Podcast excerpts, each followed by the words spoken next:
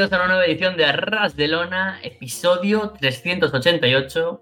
Gracias por escucharnos a través de Evox, de Apple Podcast, Spotify, YouTube, Google Podcast y por seguirnos, por supuesto, a través de arrasdelona.com. No, no soy Alessandro, soy, soy Carlos Ryder y, estoy presentando. Diréis, ¿qué, ¿qué ha pasado aquí? ¿Por qué estamos en un Classic y no tenemos aquí a nuestro jefe tribal? Bueno, aquí no respetamos al jefe tribal.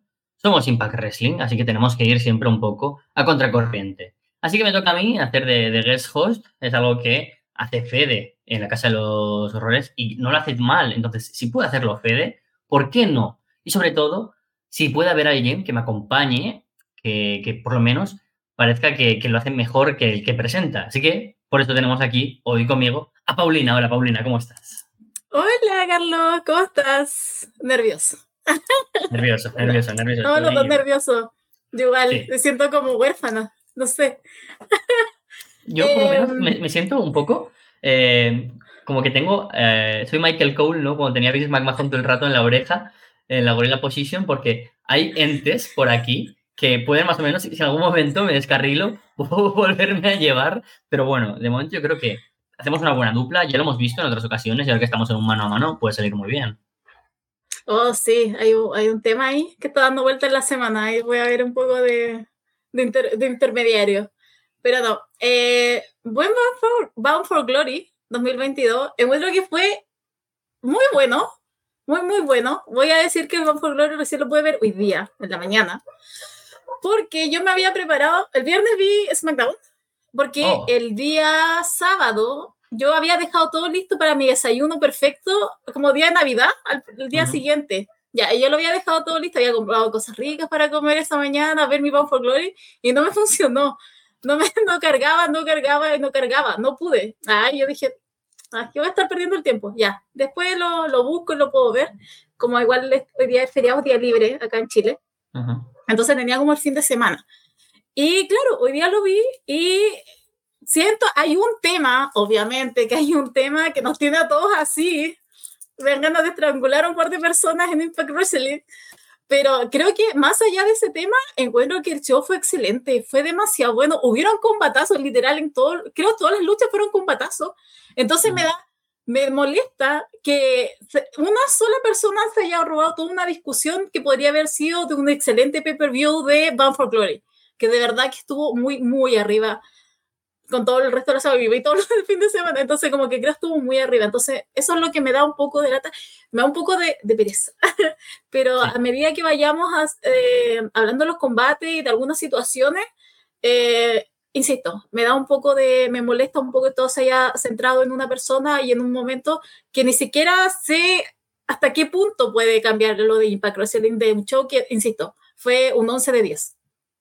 Sí, sin duda fue un gran show que repasaremos de arriba abajo, con todos los puntos, por supuesto, que también han dado mucho que hablar durante este fin de semana y que lo seguirán dando en los próximos shows, en las grabaciones que tuvimos de, efectivamente, Bound for Glory 2022, que ves, primer eh, bots ya de aquí, de este Botsmania. No había dicho qué show vamos a revisar, pero bueno, menos mal que está aquí Paulina para decir que vamos a hablar de Bound for Glory y comenzamos directamente con el Countdown to Glory, este pre-show que siempre hace de manera gratuita Impact, en el que Brian Meyers hizo un Open Challenge por el título de Digital Media que posee. Estaba ahí la gente tensa, quién podría ser, quién no, y se cumple una de las um, cosas que se venían comentando durante las últimas semanas, y es que Dirty Dango hace su aparición en Impact Wrestling haciendo su debut. Él mismo dijo ya hace unas semanas que había firmado un contrato con una empresa, parece que será Impact. Así que tenemos Dirty Dango contra Brian Meyers por el título Digital Media empieza la ofensiva de Dango utilizando sus movimientos, esquivando los intentos de pin de un Brian Meyers que recibe un jumping leg drop que se queda en dos. Van eh, al ringside y Myers empuja a Dango a un eh, poste de, de, hierro y le deja un poco aturdido, pero sin embargo vuelve a tomar el control un poco más adelante Dango, quien se le va con un crossbody y de nuevo cuenta de dos. Dango está tomando bastante el control, aplica un Russian leg sweep seguido de un Falcon Arrow, pero Myers eh, sin duda sabe todas las opciones de cómo ponerse por delante y aplica su implant DDT, lo cual no es suficiente para que Dango esquive su roster scat y lo lleve a un tornado de DDT, que la verdad es que estuvo muy bien ejecutado. Sin embargo, cuando parece que todo va a ser la victoria para el nuevo aspirante, el nuevo luchador de Impact Wrestling, va a aplicar Dirty Dangle Down and Dirty, pero sin embargo Myers esquiva, aplica el roster scat, cuenta de tres y Brian Myers acumula una nueva victoria y sigue siendo campeón digital media. Ah, a mí me gustó, me gustó harto este em, Dirty Dango estaba, igual estaba expectante. Yo no tenía idea que había estado como spoileando. Lo que yo acabo de hacer al principio del show, spoileando. eh, spoileando que había firmado con una empresa justo se llamaba por Glory, porque quería que le decía SmackDown. Podría ser igual, están recontratando cualquier cosa ya en la WD. eh, entonces, eh, claro, me gustó. Aparte que ahora que somos rubios de peluquería, entonces más lo apoyo a Dirty Dango. Y, eh, pero insisto, lo que llevó con, me, con Brian y como estuvo estructurado todo el combate fue por lo menos digno de un pre-show. Y también era como la previa de lo que íbamos a ver del resto de, del show de One for Glory, bueno, que fue empezando excelente con el pie derecho. Y eh, algo iba a decir, pero también sé que hay un tema con Dirty Dango que eh, es susceptible a lesiones. Entonces igual tengo como un poco de temor porque el hombre igual se lesiona bastante. Es como lo que me pasa como Bifitch.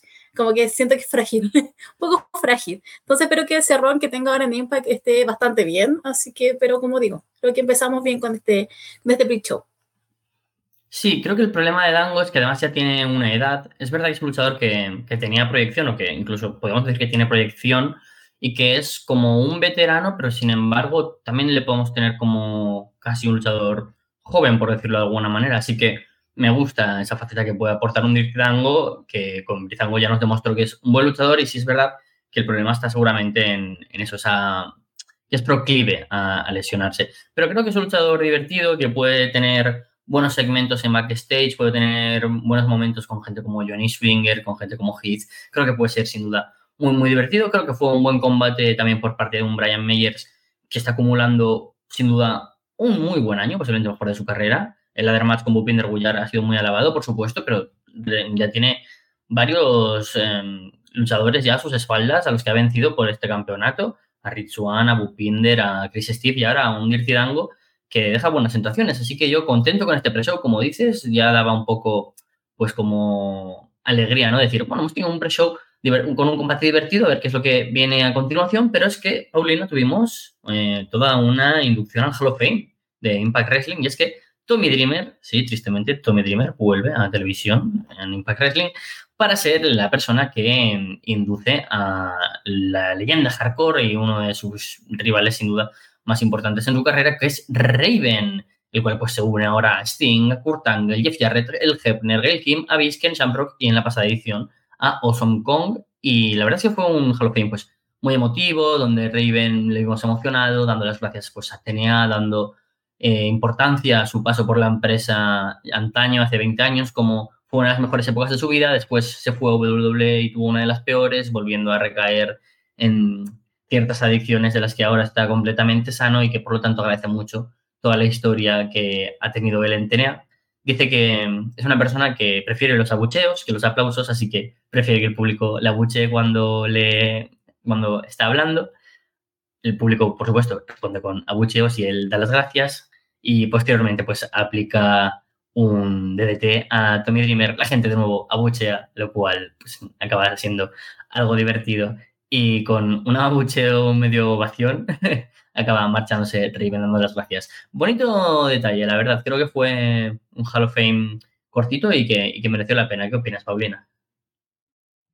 Eh, a mí también me gustó, me gustó el video package, cómo se recibieron, re, refirieron a él, eso, o sea, Mickey, el resto de, de lo que de Impact, me gustó bastante eso.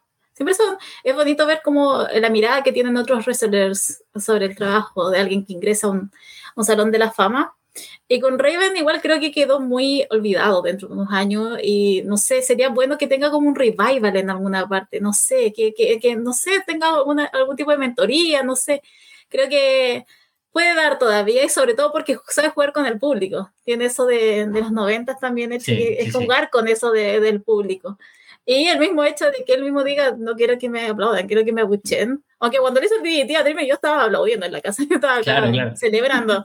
¿Quién ya le importa todavía? Que te viene después mi rant porque Ah.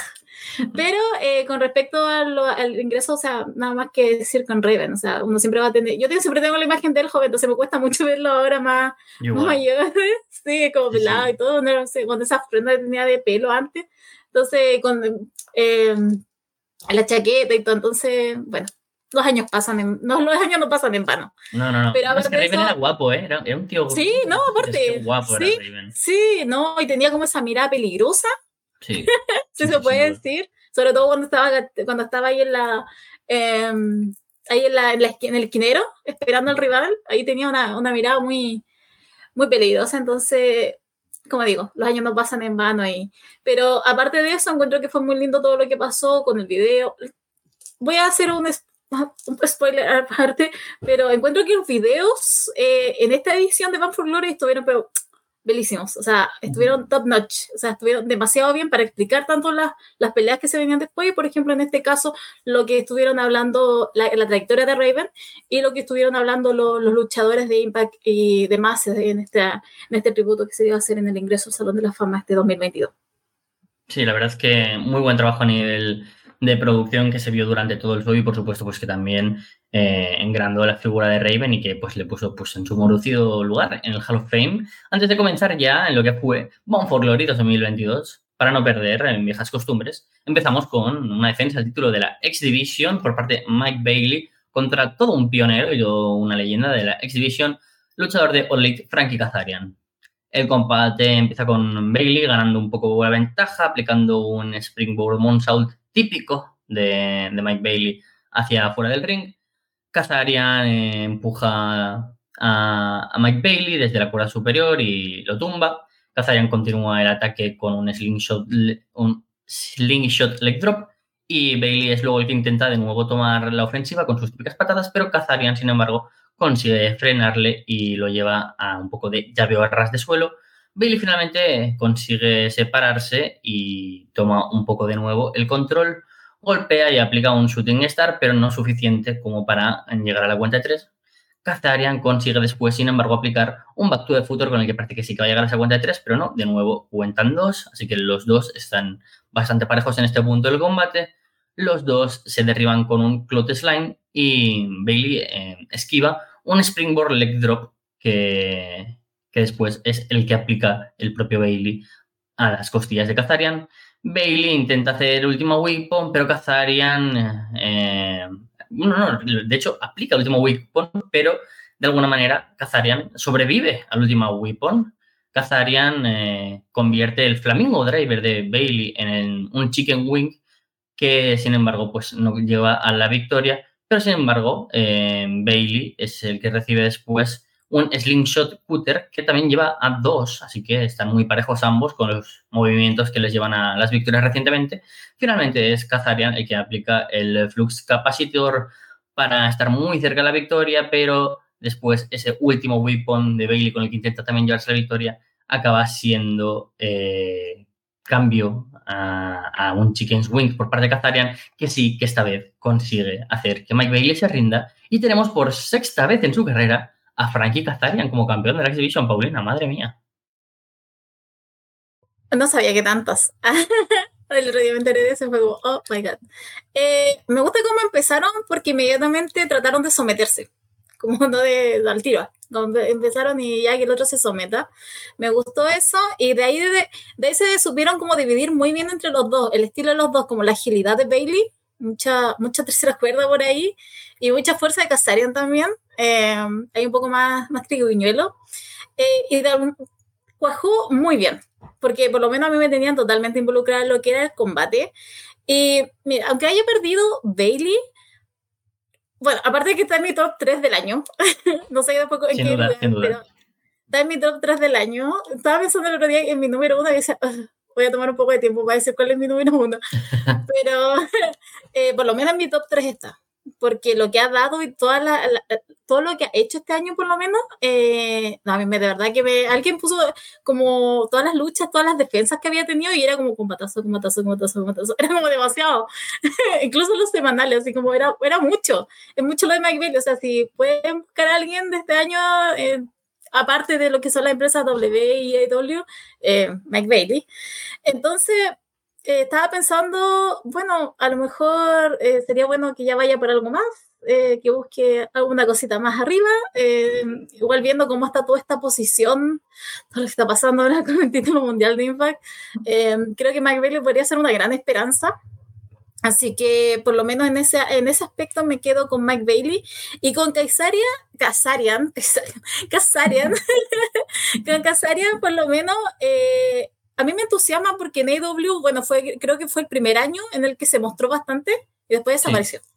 Completamente. No, no hubo excusa, no hubo nada, o sea, simplemente él desapareció. Entonces, eh, por lo menos, además tampoco sé en qué, qué, lugar cabe acá AW, porque supone que está prestando a que serie. Sí, es como una cesión, como, como ya que nosotros no le estamos dando uso, por decirlo de alguna manera, pues ahora estar como como cuando llevas a un John Lyon a luchar a México, ¿no? Pues, pues igual, pero a, Impact Wrestling y con posiblemente uno de los luchadores más veteranos de toda la empresa. Pero también hace sentido porque él tiene una historia con Impact. No es simplemente alguien que haya llegado de IW y se haya pasado y justo haya ganado ahora. No, no pasó eso. Entonces, eh, creo que Impact le va a dar todo el amor y el respeto que ha perdido en IW, porque de verdad, como que ha desaparecido mucho del mapa y lo último que estaba haciendo supone que era, era como el que iba a destronar a, la Elite y nunca le ganaba a ninguno de Elite. Entonces era muy paradójico todo eso. Pero debo decir que estoy expectante, quiero ver a dónde llega, quiero ver cuánto dura también, puede ser algo simplemente de un par de meses para que le dé el paso a otra persona, o quizás Bailey vuelve y hay un revanche y vuelva a ganar el, el, campeonato, no lo sé, pero por lo menos me entusiasma lo que venga. Y es lo que, porque tuvieron un buen combate, hubo un resultado interesante y también me invita a ver qué es lo que va a hacer ahora que se casarían en, en Impact.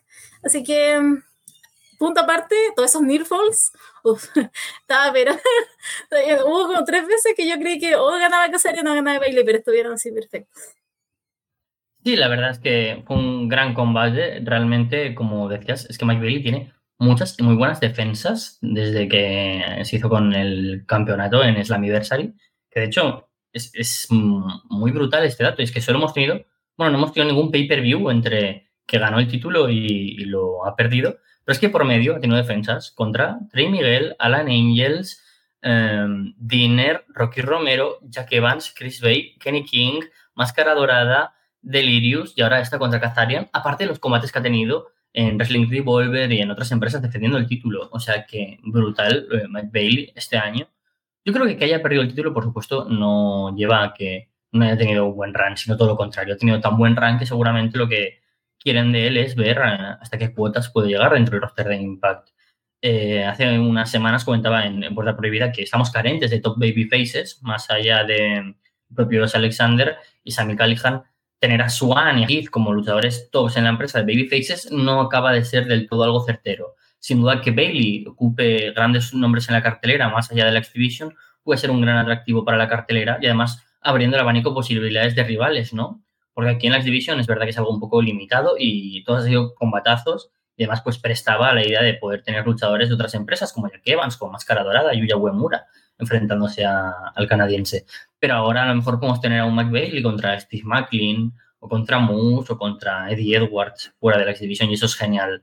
Yo creo que Kazarian como campeón de la X-Division aporta veteranía, por supuesto, pero creo que en un momento donde la X-Division tiene muchos y muy buenos luchadores tocando la puerta y queriendo tener un reinado, como es el Black Taurus, por ejemplo, uno de los luchadores más destacados de la X-Division estos últimos meses, como es, por ejemplo, un Trey Miguel que no descartaría un nuevo reinado.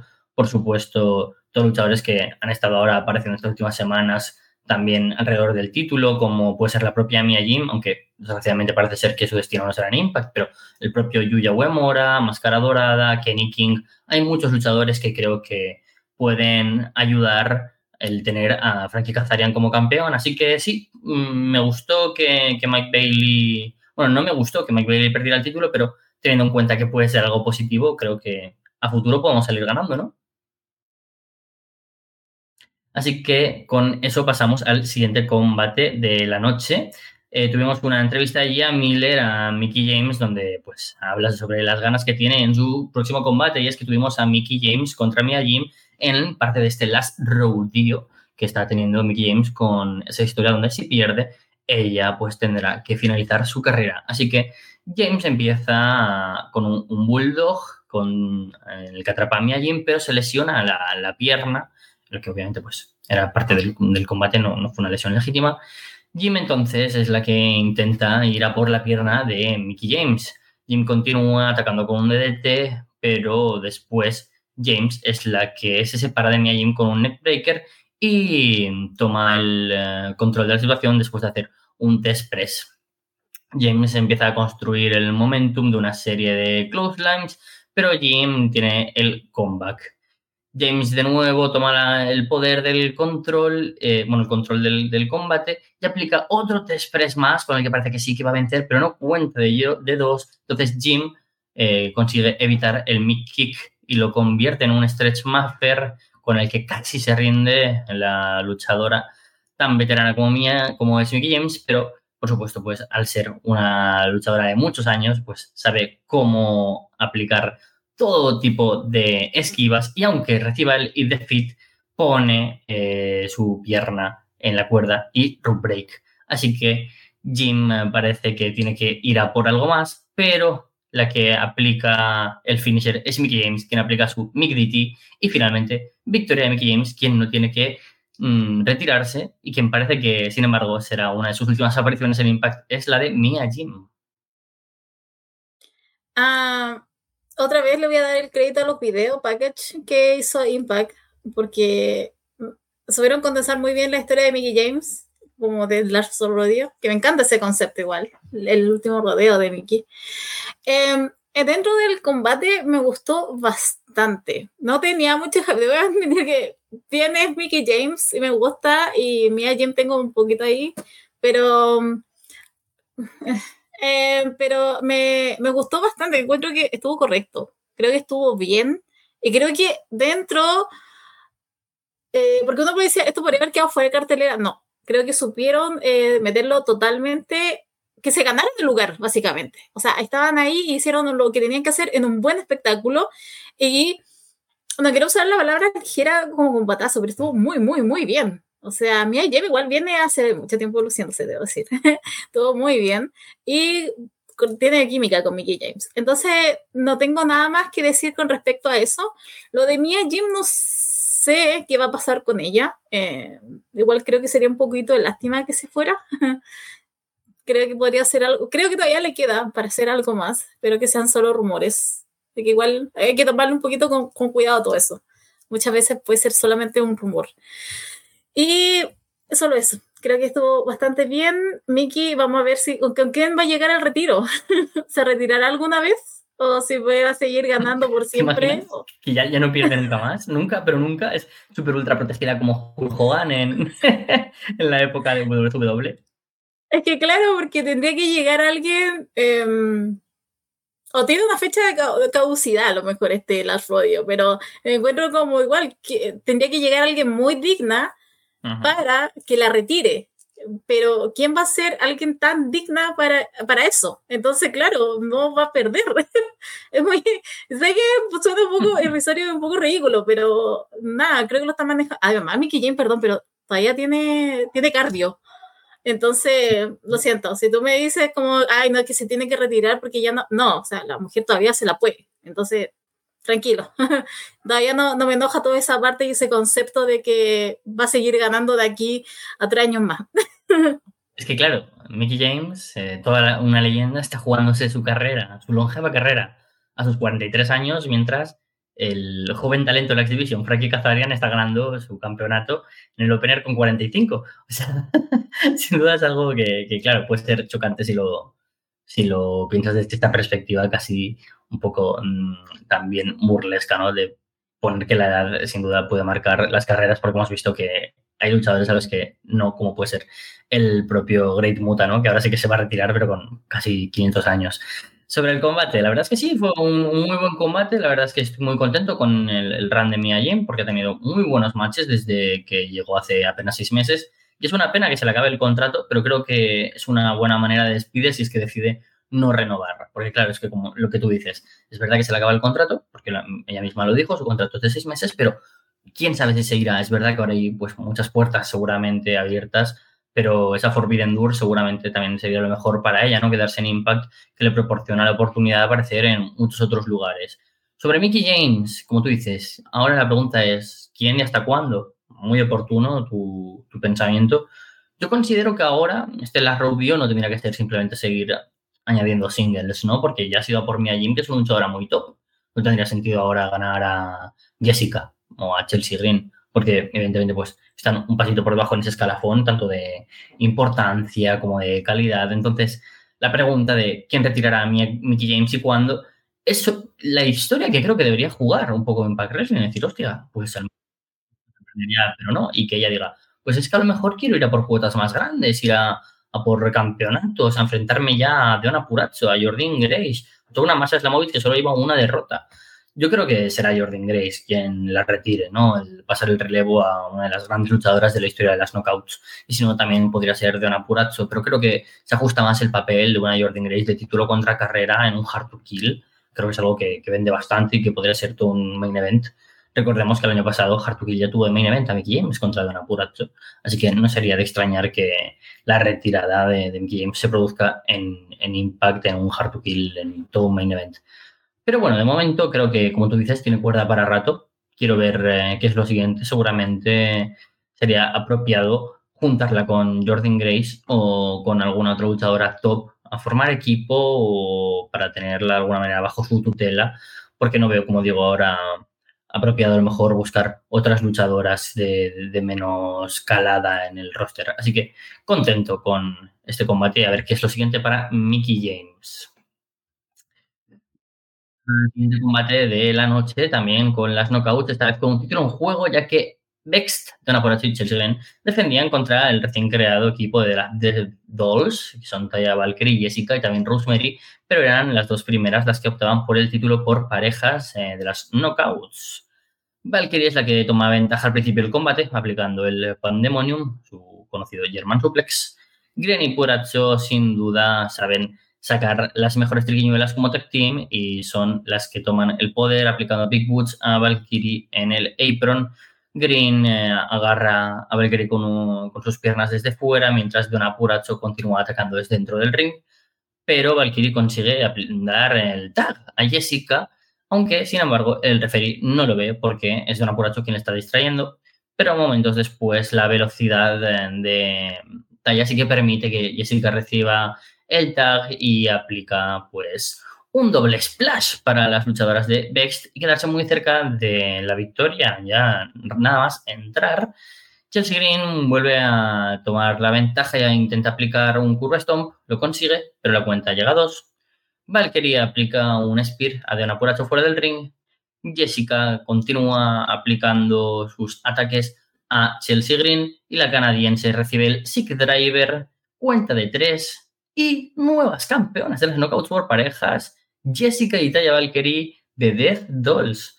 Sorpresa, ¿no? Este cambio titular por parte de Vext, quienes pierden los títulos ante la primera vez que luchan por parejas, Jessica y Taya Valkyrie, casi casi. Eh, me gusta decirle BXT, no Vex. me gusta decirle como BXT. Yo también decía eh, pero como ellas dicen Vex, yo me ciño a lo que me dicen ellas. Yo no puedo decirle la contraria a mi idioma puracho. No puedo, es una religión. Miren el simple. Eh, ya, eh, eh, ya, a ver. Es que, ¿para qué negarlo cuando sí? ¿Para qué negarlo? ¿Para qué negarlo? Ya. Está bien, está bien haga lo que le diga su, su ama Diona. Eh, lo sé. A ver, mira, no quiero que suene mal. No quiero que suene mal, porque lo estoy diciendo en un modo de crítica. Pero me, esto fue más un espectáculo que wrestling match como tal. Que eso no quiere decir que lo que estuvieron pegándose, golpeándose, que lo que estuvieran haciendo del rookie no estuviera bueno, pero creo que la historia, como lo que estaban haciendo ellas y cómo expresaban, era más atrayente que los movimientos que estaban haciendo. A eso es lo que voy, ¿ya? Insisto, no es que estuvo mal, no es que, ay, Dios mío, qué horror fue y tenían que, tenían que agarrarse en el... No, pero aquí, eh, a diferencia de todos los otros matches que hubieron, era, era el espectáculo. Pero es que también tiene gente con quien hacerlo. Eh, a lo que voy. Eh, a mí también me tomó mucho por sorpresa esto, que haya perdido BXT. Yo, y yo dije, esto va a ser otra defensa, y aquí se viene una historia larga, igual que puede ser que se venga una historia larga. Pero eh, tampoco me molesta lo de Dolls, sobre todo por cómo se vieron. O sea, perdón, pero encuentro que estuvieron muy bien. Entonces me supieron ganar me, me, me, pasó eso, que claro, yo iba totalmente acá en el lado de BXT, o sea, yo dije, no, van a ganar. Pero a medida que iba viendo, iba bien que estaba como Death, Death, Death Dolls, iba muy, muy, muy bien. Y iba como, sí, me está gustando esto, me, me, está, me está gustando. Y aparte, porque me pasó con Chelsea Green, que yo creo que aquí ya tiene que ir como algo más solitario ella. ¿O será que ha, ha ganado mucho mi corazón estos meses?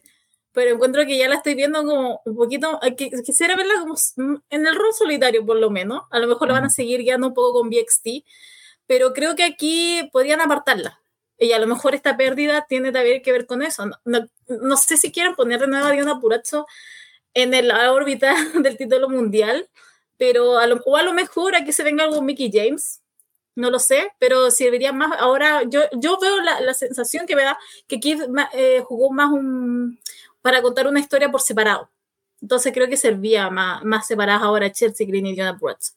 Lo cual no quita que hayan hecho un gran trabajo como campeona. O sea, de verdad que yo lo pasé increíble. Y como digo, o sea, creo que, que, que esto quedé feliz. quedé contentísima con esto. Así como estaba como en la gloria. Así como muy bien porque en mi cabeza por lo menos esto está funcionando excelente. Entonces quiero, quiero seguir viendo si va, va tan bien. Pero, insisto, creo que aquí, Chelsea Green, aquí yo te apoyo, desde esta pequeña, desde este pequeño país. Pero yo te apoyo. O sea, luego me llamas a mi simp con Diona Puracho, pero tú con Chelsea Green noto la misma imparcialidad, pero completamente por tu lado, Paulina. Pero no voy a entrar. Lo había Extimor separado acá. No pasa nada, o sea, cada uno nos puede presentar unas y yo creo que la idea entonces es que ganen otra vez juntas porque los dos estaremos contentos. Yo creo que, ese sería el, buen camino. La verdad es que sí, que Taya y Jessica funcionaron bien como equipo. Eh, ni Taya ni Jessica me parecen unas luchadoras destacadas a nivel individual y sin embargo, como equipo funcionaron bien. Mm, creo que en todos los puntos del combate lucieron bien como equipo en presencia, en actitud, con los comebacks, en el hot tag, todos los momentos se vio bien, tanto a Taya como a Jessica, así que eso es un punto positivo y también teniendo en cuenta que creo que van a usar unas reglas Freebird como Violent by Design, ¿no? Lo cual también pues, permite tener a Rosemary en la ecuación que sin duda es la que yo destacaría a nivel in-ring y que creo que puede dar pues bastante también em, gracia, ¿no? Y bastante salsa a los combates. Yo creo que, sin embargo, que no se van a separar VX, sino que más bien va porque tenemos una división por parejas de las knockouts muy limitada, teniendo en cuenta que parejas de verdad están las Death Dolls, que hace dos semanas se llevaban casi a matar y ahora son equipo y son campeonas. Tenemos a Vex y a Savannah Evans y Tasha Steels. Es que no hay más parejas. No, no hay más. Es que tuvieron que luchar las swingerelas el otro día. O sea, ese, ese es el punto. Entonces, Creo que es normal que una división tan limitada tenemos que tener regularmente cambios titulares, porque creo que es lo que refresca. Son las mismas parejas, pero cambia la perspectiva, ¿no? Eh, pones a unas como campeonas, otras como aspirantes, unas veces pues va a ser eh, con más dominio por parte de las Hills, otra parte de las Face, pero más o menos siempre las mismas piezas. Creo que es algo divertido. Creo que deberían haber sido campeonas más longevas, Chelsea y Donna Buracho, por supuesto. Son dos de las mejores luchadoras del roster, sobre todo pues teniendo en cuenta que Don Apuracho es tu mayor estandarte en la división. Creo que, sin embargo, como aspirantes pueden aportar algo más divertido. Sí, creo que sí, porque si retienen a primeras de cambio, mm, ya no tenemos más aspirantes. Pero sin duda, si las tenemos como aspirantes, pues crear ahora más historia por medio. Así que creo que su reinado ha dejado el campeonato en un gran nivel. Hemos tenido posiblemente las que yo más he disfrutado como campeonas a nivel in ring, sobre todo pues esos combates contra Mia Jim y Ordin Grace, me parecieron muy, muy divertidos. Y ahora, pues, a ver este nuevo reinado de las Death Dolls, que sin duda, pues, ya ha llamado nuestra atención y que, sí, como tú has dicho, funcionan bien, así que tenemos ganas de ver cómo funcionan Jessica con este nuevo personaje contra, o sea, junto a Taya. Y por otro lado, en el opuesto, en el de los títulos por pareja masculinos, tuvimos el siguiente combate de la noche, donde The Kingdom, Matt y McBennett, representando por supuesto a Honor No More y acompañados, bueno, por Maria Canelis, se enfrentaron a los Motor City Machine Guns desde Detroit, Chris Sabin y Alex Shelley. El combate empieza con Taven atacando rápidamente a Alex Shelley por la espalda, incluso antes de que suene la campana. Los Guns eh, son los que entonces toman la ofensiva y empiezan tomando el control del combate. El árbitro es distraído por, distraído por Sabin, lo cual permite que Bennett se meta dentro del combate, ilegalmente, como no, y tomen el control los Hills. Un poco más tarde del control de Taven sobre Shelley, es Shelley el que intenta mandar a la esquina eh, a, Matt Taven y comienza la ofensiva por parte de los Face, que los Motor City Machine Guns empiezan a atacar juntos. Taven se aplica un top drop, elbow drop y de nuevo toman el control. Shelley, sin duda, sabe también cómo manejar este tipo de situaciones y consigue pasarle rápidamente el tab a Sabin y vemos un momento pues, de mucha velocidad por parte de Chris Sabin contra los dos miembros de Honor No More. En ese momento es el combate en el que estamos en ese momento en el que se descontrola y ya tenemos a los luchadores todo el rato envueltos en acción dentro del ring. Tenemos tanto a The Kingdom como a los MC, MJ dentro del ring. Taven intenta aplicar el Just the Tip en Saving, pero no es lo suficiente como para ganar. The Kingdom eh, aplican en Saving y Shelly como algún ataque conjuntos pero consiguen sobrevivir. Shelly intenta entonces em, golpear a Bennett, pero está atrapado en el Tree of Goo. Bennett, sin querer, pega una super kick a María Canelis, lo cual deja a todos boquiabiertos, pero el más listo en este caso es el campeón Matt Taven, quien aplica un roll-up saving Así que, cómo no, pone las piernas encima de las cuerdas en ese momento de tanto caos, de tanto que está pasando. El árbitro no se da cuenta. Cuenta de tres. Victoria de Matt Taven y Mike Bennett. Honor Rumor retienen los títulos por parejas de Impact Wrestling, que justo precisamente a día de hoy lo que se rumorea es que se marchan. Así que tenemos unos campeones. ¿Por cuánto tiempo, Paulina?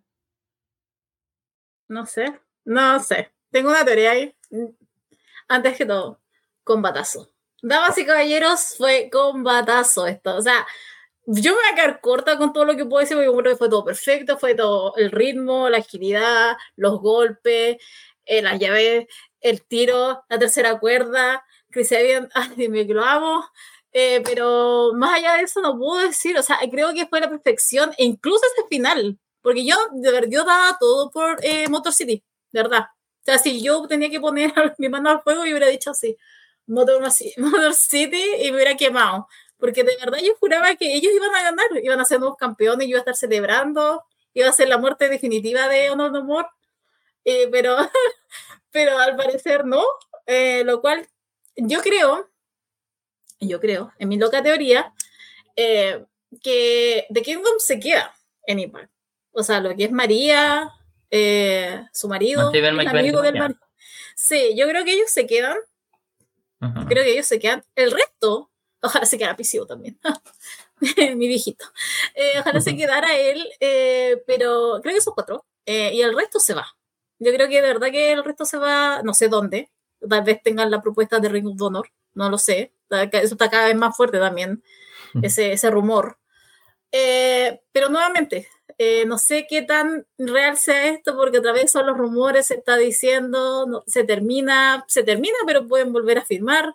No sé qué tan contentos también ellos estén. pero esa es mi sensación. Creo que ellos cuatro, o sea, los tres por lo menos, de Kingdom, se quedan, siguen retando. Igual pueden hacer, aplazar un poco a lo mejor su llegada, si, quieren, si quieren volver al Ring of Honor, no lo sé. Eh, pero creo que por ahí va un poco más la mano. Creo que se, se va a Honor No More eh, ¿qué puedo decir? La felicidad simplemente. pero se va Honor No More, pero es que lo que pasa es que Honor No More, no, siento que ese, eh, como les digo, no da porque ya revivió Ring of Honor, ese antro, o sea, ya, ya está. Entonces, ese antro ya revivió. Entonces, eh, necesito, como que no, no da, no, siento que no, ya no va. Cuando no existía, era como, ya, ok, te lo puedo creer pero ahora que ya revivió, o sea, no, no lo sé, es como que no, no, no me interesa. ¿Qué importa eso? No, no, no, amor. Bien por ustedes que no tengan amor. Pero más allá de eso, insisto, creo que de no se queda y después de este combatazo, Dios mío santo, o sea, no, no, me quites, no me quites, no me quites a mis campeones en pareja, por favor. Necesito un poco más, por lo menos unos tres meses más, o hasta enero, que es el próximo pay-per-view, por lo menos sea, de verdad, favor. Sí, yo es que doy, por hecho, sin creer, su, salida, porque al fin y al cabo sus contratos, los de Vincent, eh, María Canelis, Mike Canelis y Matt Even, se acaban y sin embargo, yo pienso lo contrario a ti. Creo que los que se quedan son PCO y, Kenny King, los que se marchan son el resto. Bueno, Eddie Edwards, por supuesto, también se queda, por supuesto, es, es la cara de la compañía. Y va a ser difícil que se vayan ellos. Se han ido Good Brothers y no los hemos echado en absoluto en falta, nada. Y sin embargo, son en realidad los que más he pensado durante, mientras que veía este combate, ¿no? Porque pensaba, qué barbaridad, qué, qué, maravilla de combate, qué súper divertido, qué acción in ring. Qué putada haber estado tantos años con los Good Brothers reinando en esta división y dándonos combates aburridos, eh, lentos, con una idea de, que esos son unas, unas, estrellas que no se pueden vencer nunca. Y no, no, no, no, no. Estrellas son los Motor City Chingas, que son putas leyendas que han recibido en el 20 aniversario de la empresa el premio de equipo más influyente de la historia de la empresa. Y aquí, con las personas que ganen, pierden contra gente que previsiblemente se va a marchar. Es increíble el trabajo de Chris Sabin y Alex Shelley. Yo espero que esta derrota eh, tenga más que ver con, a lo mejor, reformular uh, Time Machine con Kushida, que como ahora está en New Japan, pues no hemos podido disfrutar del trío, o tener a Chris Sabin o Alex Shelley como posibles campeones de la X Division, teniendo en cuenta que está Frankie Kazarian, un tercer combate entre Chris Sabin y Kazarian sería algo muy valorable, y Alex Shelley teniendo un nuevo run como campeón de la X Division tendría que ser algo también absolutamente maravilloso. Sin embargo, pues eh, no puedo dejar de pensar una división por parejas que si pierde a Matt Taven y Mike Bennett nos quedamos sin una pareja que nos ha dado mucho y en un solo año hemos perdido a cada campeón por pareja que hemos tenido en la empresa. Los Good Brothers, los Briscoes y The Kingdom. Impact Wrestling, mm, ¿qué estás haciendo? A ver, entiendo que es muy atractivo, ¿no? El, dinerito, los verdes, y que todos necesitamos comer, ¿no? Y que Triple H ahora pues también de alguna manera está provocando que mucha gente que a lo mejor estaba descontenta con la empresa quiera volver a WWE, que Ring of Honor ya no parece ese andro que decía Paulina, que All Elite, pues por supuesto, es una opción más que deleitable para cada wrestler, pero creo que Impact es un lugar en el cual crecer y en el cual lucirse y que, lo estamos diciendo Paulina y yo, cada combate de esta noche está siendo muy bueno y aún falta por llegar los que son los mejores, que fueron los dos últimos, y, hay muchos luchadores que se marchan, ¿no? Como mencionaba, Good Brothers, Briscoes y ahora parece ser que The Kingdom. Espero que esto no lleve a que el división por parejas tenga que de nuevo remodelarse porque le cuesta. Es una división que a veces le cuesta tener grandes parejas, pero también me tranquiliza pensar que están los Motor City que están Ace Austin y Chris Bay como los nuevos miembros del Ballet Club. Hemos visto que ha vuelto Rain Hit y Rain no van a estar por ahí, sino Hit y Swan también son una opción. Tenemos bastantes opciones en general, así que estoy contento con lo que puede pasar, pero por lo menos, pues también sorprendente, ¿no? Que Matt y Mike Bennett hayan ganado este combate. Igual es como última oportunidad de hacer que, se queden. Veremos si, si pasa eso, Paulina. Eh, sí, a mí me, pasa, es, es, Triple H y es Tony Khan en este caso. O sea, ahí está mandando Ring of Honor, entonces ahí hay que ver también, o sea, se supone que igual está levantando gente, eh, es por algo. Supone que los briscos también se habían ido por lo mismo, o sea, supongo que van a hacer su aparición allá en Rick of Honor. Supone que en ese tiempo igual se habían ido por lo mismo y van a aparecer en la otra parte. Ahora pasa con The Kingdom, de GoPro, voy a tener que ver en Raw, parece. No, por favor, que no vuelvan, que no vuelvan. O sea, esto de que me, me, duele que se vayan. Los Good Brothers no me duelen, esos no. No, o sea, a mí no, no, tampoco me duele que ya, porque yo consumo rojo, entonces verlos ahora ahí no es como que precisamente me, me vuelva loca. Además lo odio bastante. Triple H, te juro que ah, contratando cualquier cosa de esta altura. Todo lo que eso fue que vuelva. Eh, entonces, yo entiendo que está toda esa dinámica del Bullet Club, pero ya basta. Enough, enough is enough. Eh, pero más allá de eso, Impact siendo como el, el sello, así como campeones afuera. Es muy, es muy, es muy loco lo que está pasando con eso, pero yo insisto, creo que, no sé, creo que Kingdom se, déjame creer por lo menos que Kingdom se queda hasta enero, que por algo retuvieron, no creo que sea, no sé, tan, ay, no sé qué otro, otro término puedo utilizar, pero eh, de simplemente desechar los títulos y chao, nos vemos. Yo igual entiendo que es plata, yo no voy a juzgar si ese es, pero creo que por lo menos no se sé, terminen algo y Además, sí, esto fue el viernes. Entonces, no sé, podrían haber dicho ellos mismos, oye, no, si nosotros no vamos a ir, ¿para qué vamos a ganar? Entonces, prefiero, prefiero creer.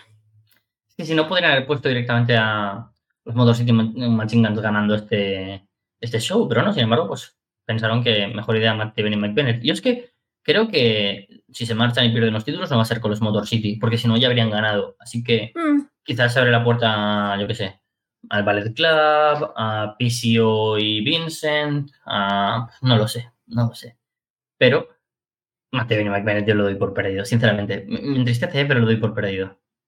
Mira tú, yo, no, yo me aferro a un Honor todavía. me gusta que haya gente que, que sea optimista todavía con la empresa y hay poca, porque después de lo que vamos a comentar ahora, entiendo, entiendo que haya poca, porque yo no estoy en este barco ya. yo llevo muchos años, muchos, demasiados en esta vida. Pero hay momentos como este que me superan. Porque llegamos a hablar del Culture Shot Gauntlet Match, esta especie de Royal Rumble, donde los últimos dos luchadores pues tienen que enfrentarse en mano a mano para ver quién gana una oportunidad a un título, bueno, el título mundial, en el momento que quiera. Bueno, puede ser por el título en verdad que quieran, porque Ray no optó por el título por parejas con Violent by Design. Ajá. Bueno, en el momento que quieran, en el lugar que quieran y en cualquier momento. Así que tenemos a 20 luchadores. El primero en entrar es precisamente un luchador que se benefició de este Calibur Shot Gauntlet Match, Eric Young, quien entra, sin, entra solo, sin, por supuesto, Joe Doring y sin Dinner ni cualquiera de los locos de su secta. Y quien entra en el número de dos es a Believe in Joe Henry. Mi luchador favorito, ya está. Mam, ya a decirlo. Sin... Mi luchador favorito en Impact Wrestling actualmente, Joe Henry. Y solo ha tenido un combate, pero ya es mi luchador favorito. Y el público está muy metido porque todo el mundo cree en Joe Henry y es que nos va a sacar de este pozo ciego en el que se ha convertido Impact. Los dos comienzan y enseguida entra Steve McLean, es el número 3. Steve McLean se alía con Eric Young durante un tiempo, pero Rich Swan llega para equilibrar la balanza Swan eh, aplica el 450 Splash sobre Eric Young y parece que retoman viejas rencillas del pasado. Recordemos esa gran rivalidad entre ambos. El número 5 es Pisio, el cual pues empieza golpeando como loco a todo el mundo. Eh, número 6, Savannah Evans. Siguen entrando algunos luchadores porque después entra Tasha Steels y luego Killer Kelly. Y por supuesto, pues esa rivalidad que tiene entre Killer Kelly y y Savannah Evans lleva a que Killer Kelly eh, elimine tanto a esa trate de eliminar a Steels y a Evans, pero sin embargo eh, Tasha Steels la que consigue eliminar tanto a Killer Kelly como a su compañera el anterior ganador del Calder Golden Match, Moose, es el siguiente en aparecer y nada más entra, elimina a PCO y a Joe Henry, pero que fue evidentemente una pésima decisión porque el público comienza a buchearle porque ha eliminado a los dos favoritos del público de este combate. Sammy Callihan es el siguiente en entrar, aplica un powerbomb a Steve McLean y mm, frente a frente se enfrenta a Moose. Y quien aparece aquí es la veterana Taylor Wilde, quien hace su regreso después de un tiempo fuera de, Impact. Así que muy buen retorno y ovación, por supuesto, del público. Eh, Wild aplica a, Rich Swan una Hurricane Rana. La siguiente en entrar es Giselle Show y tienen hay un cara a cara, ambas luchadoras. Y lo que aparece de repente es gente con capuchas amarillas y son eh, parte de la secta de Violent by Design, esta secta que está creciendo ahora con estos segmentos, estos vídeos package que, como dice Paulina, de tan buena producción, estamos viendo últimamente en Impact. Y Violent by Design, pues, eh, hacen que uno de ellos elimine a Sammy Callihan, que no deja de ser, pues, Dinner quien elimina al veterano. De aquí voy a hacer una pequeña pausa porque lo siguiente es la entrada de Bully Ray y creo que de momento hasta aquí no estuvo mal el Calderosado Gauntlet Match, ¿no, Paulina? De momento. Yo creo que, a ver, es que aquí uno dice, bueno. No, no, es que... Es que claro, lo que pasa es que... Claro. Sé que vamos a hacer la pausa porque lo que viene ahora es un momento traumante para todos. Sí, sí. O sea, Pero porque... termina, porque después yo voy a seguir porque... Porque la gente dice, ah, pues bueno, yo no acá, Lástima que estamos... Es una pena que estemos separados con Carlos, porque si no yo le tomaría las manos solamente para que le dé fuerza para lo que tiene que decir ahora y para lo que viene. Es complicado. ¿Por qué entra Bully Ray, vale? Y bueno, dices, bueno, entra Bully Ray, pero bueno, eliminará a Johnny Swinger de turno. Que por cierto, se me, ha olvidado. eh, hay un momento en el que entra Johnny Swinger. No sé por qué no lo he mencionado. Em, y dice, bueno, será eso, pero, pero no. En fin, tomo fuerza, me estiro la espalda, entra Bully Ray y hace su retorno en Power Wrestling desde 2014. Bully eh, coge y de buenas a primeras elimina a Tasha Steels y dices, bueno, vaya por Dios. Pero hablando de gente, de leyendas hardcore, pero sobre todo hablando de gente que no quería volver a ver nunca más en Impact Wrestling, Tommy Dreamer es el siguiente en entrar. Y dices, no puede ser. Reunión de Dreamer y Valley Rey. Hacen sus cosas y el siguiente en entrar es Reino, quien por lo menos pues dices, bueno, una alegría, ¿no? Reino, que aún puede aportar cosas y que desde la lesión eh, que nos vendieron por parte de Honor Rumor, pues eh, por fin aparece y luego dices, uy, también me está empezando esto a leer un poco raro porque sabemos que ahora Rey no tiene que ver mucho con producción, Dreamer también, Bully Ray, por supuesto no va a querer que le eliminen de buenas a primeras, así que mm, empieza a leer un poco raro. Johnny, bueno, eh, Bully Ray, Tommy Dreamer y Reino hacen una posa a lo de Shield celebrando, pues que son ex FW, Johnny Swinger, otro clásico de FW, se une y el público lo recibe con una tremenda ovación y empiezan a gritar Swinger, Swinger, Swinger, pero dura poco porque Bully Ray, Dreamer y Reino le eliminan. El siguiente en entrar es Bupinder Gullar y Dreamer es eliminado por el, el indio. Eh, los siguientes en entrar son Heath, quien aplica bastantes wake up, calls a Moose, Young y Rich One y se reúne con su amigo Rhino antes de que entre Bobby Fish. Y en último lugar, Matt Cardona. Estos fueron todos luchadores, así que Cardona eh, hace su regreso, por cierto, a Impact Wrestling. Moose elimina a Heath y Rhino. McLean entonces aprovecha y elimina a Moose, al cual venció en el episodio Go Home antes de este pay-per-view. Taylor Wilde eh, se une con Valley Ray y le aplica un morreo. La verdad, el mejor finisher que hemos visto. Mm, el recibir a Bully Ray. bueno, Cardona elimina a Taylor Wilde y a Isel Show después de que Taylor Wilde se lance desde la tercera cuerda y le da un cabezazo en las partes nobles a Cardona. Gullar, sin embargo, sorprende a Matt Cardona y le elimina. Eric Young toma a Wupinder Gullar y le elimina. Swan aplica una super kick a Eric Young y también es eliminado. Y los últimos cuatro son Steve McLean, Rich Swan, Bully Ray y Bobby Fish. Aquí uno espera, pues seguramente, pues que McLean y Swan sean los dos últimos, ¿no? Porque Bully Ray ya ha hecho demasiado, pero no, no hizo demasiado porque McLean elimina a Rich Swan y entonces se carga a Bobby Fish. Y haces, ¡ah! Victoria de McLean sobre Bully Ray. Bien, bien, bien, bien, bien. Le quieren poner sobre un ex campeón mundial. Así que los últimos dos son Bully Ray y Steve McLean. El combate se decide por pin y sumisión. McLean aplica un Olympic Slam, con el que parece que puede llevarse la pero cuenta de dos. Pero es que entonces Bully Ray aplica el Bully Bomb. Uno, dos y tres. Bully Ray gana el Call Gauntlet Match. El público no sabe si aplaudir o abuchear, sinceramente, Paulina. Yo me estaba volviendo loco en ese momento.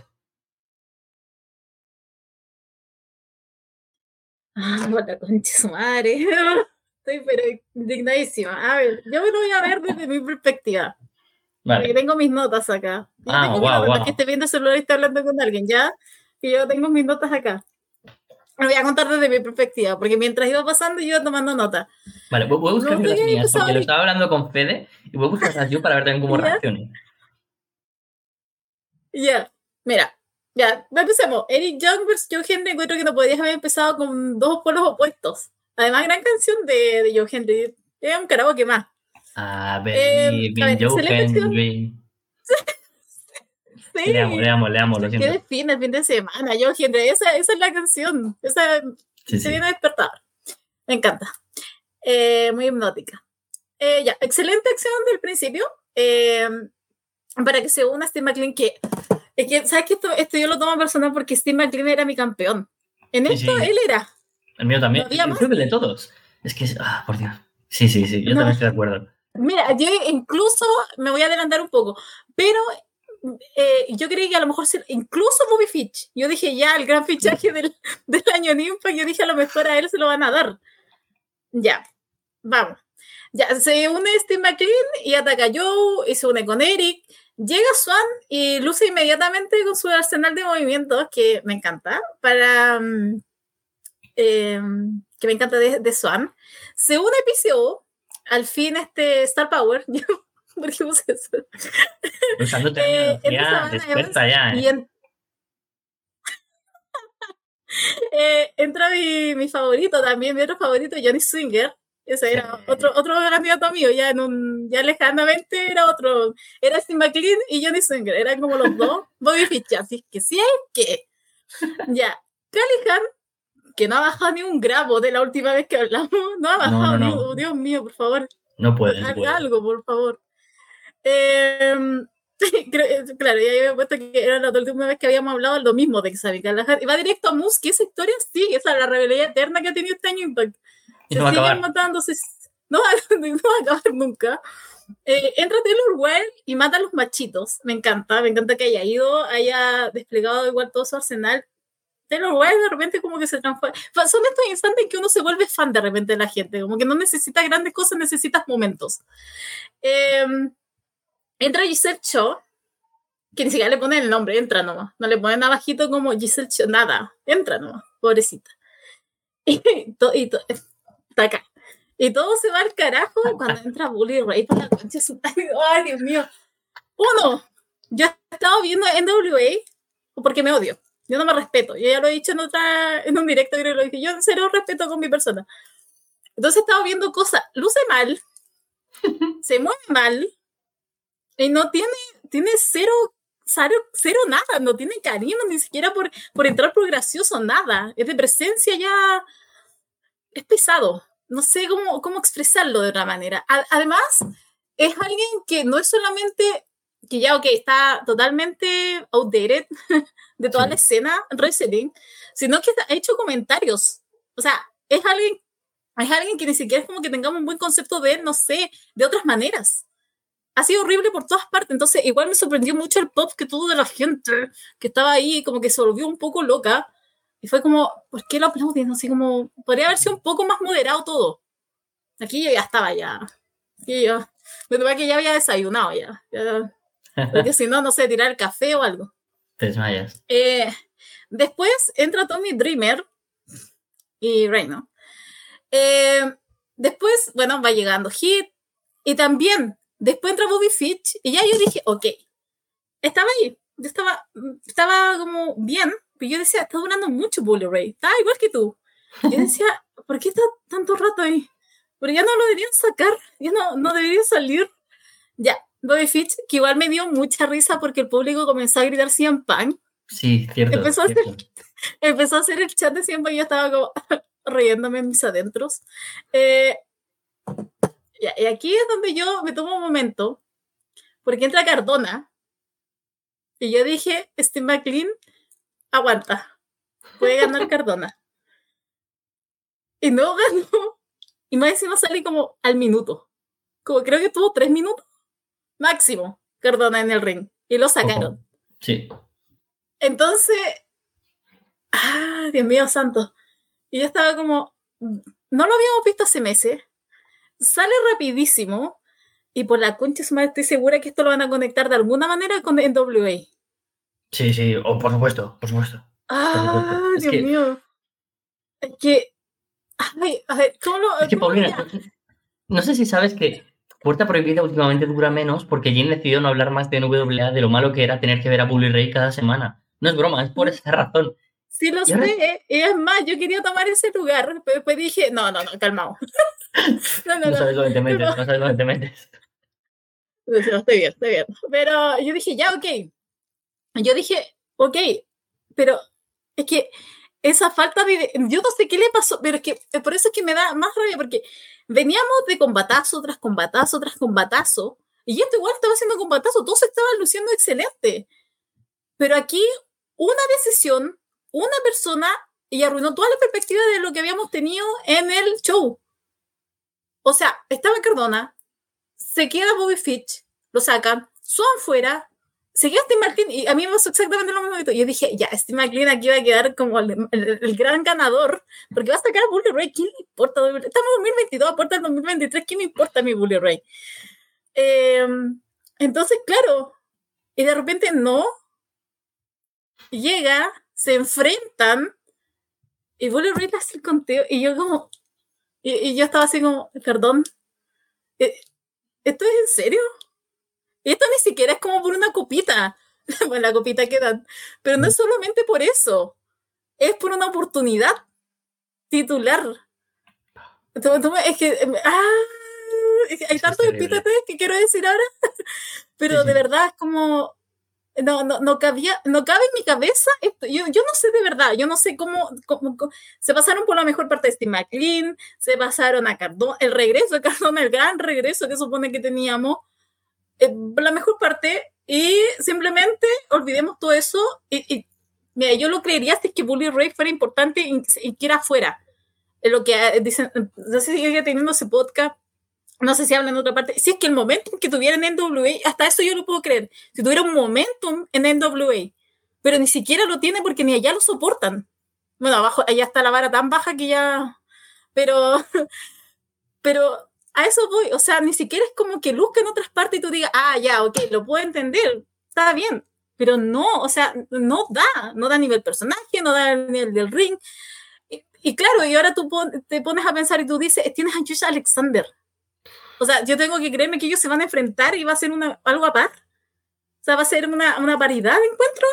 No, eh, ah, yo no sé, quedé como marcando ocupado, quedé enojada e indignada con todo lo que pasó con, con el resto. Hmm. Hablaremos al final del show más sobre Bully Ray, así que voy a intentar guardarme algunas cosas.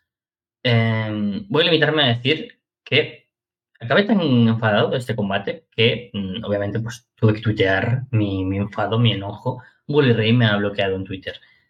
Pero bueno, creo que es una es, es un achievement, ¿no? ¿Pero por qué te bloqueó? ¿Qué escribiste? Nada, simplemente eh, lo mismo que voy a comentar ahora. Creo que la decisión de dar a Bully Ray una victoria tan importante sobre talento joven, cuando Bully Ray no es la estrella que nadie piensa que es, aparte de él, es terrorífico. Quiero decir, entiendo que Billy Corgan también lo piense, porque Billy Corgan piensa que Trevor Murdoch y Tyrus son sus dos mejores estrellas. Entiendo que para él Bully Ray sea tu eh, big time player, pero en Impact Wrestling, un luchador como Bully Ray, que tiene ni más ni menos que 51 años, quitándole el foco a Steve McLean, que sin duda es el gran breakout del año. Seguramente, pues, si sumas también algunos nombres, como yo, eh, no sé, eh, de Acclaim, pues seguramente estarán ¿no? en la pugna de quién más ha mejorado grandes breakouts. Pero que Bully Ray haga el pin a Steve McLean es algo que, que odié. Odié que pareciera Bully Ray ya desde el inicio. Em, estaba muy contento, ¿vale? De hecho, es que eh, luego postearé en, en Twitter mi, mi reacción al combate, porque estaba hablando con Fede por WhatsApp mientras veía el combate. Y instantes antes le, le mandé una foto como, ah, ok, me, lo estoy pasando bien. Y le pongo, hostia, que pronto Steve McLean, estamos hablando, haciendo chistes. Y le digo, Fede, Savannah Evans luce como una mujer que podría ser tu novia. Os concierto una cita, ¿ves? Estaba yo en, en, en un ambiente eh, festivo. Contento cuando aparece Johnny Swinger, contento porque vuelve a Taylor Wilde. Me pongo a hacer chistes, digo, ojalá Wild Wild Country con Taylor Wilde y Mickey James como tag team. Yo estaba contento. A lo que instantáneamente pongo, no, me cago en Dios, esto no te va a gustar, Jim, le menciono en un grupo que tenemos.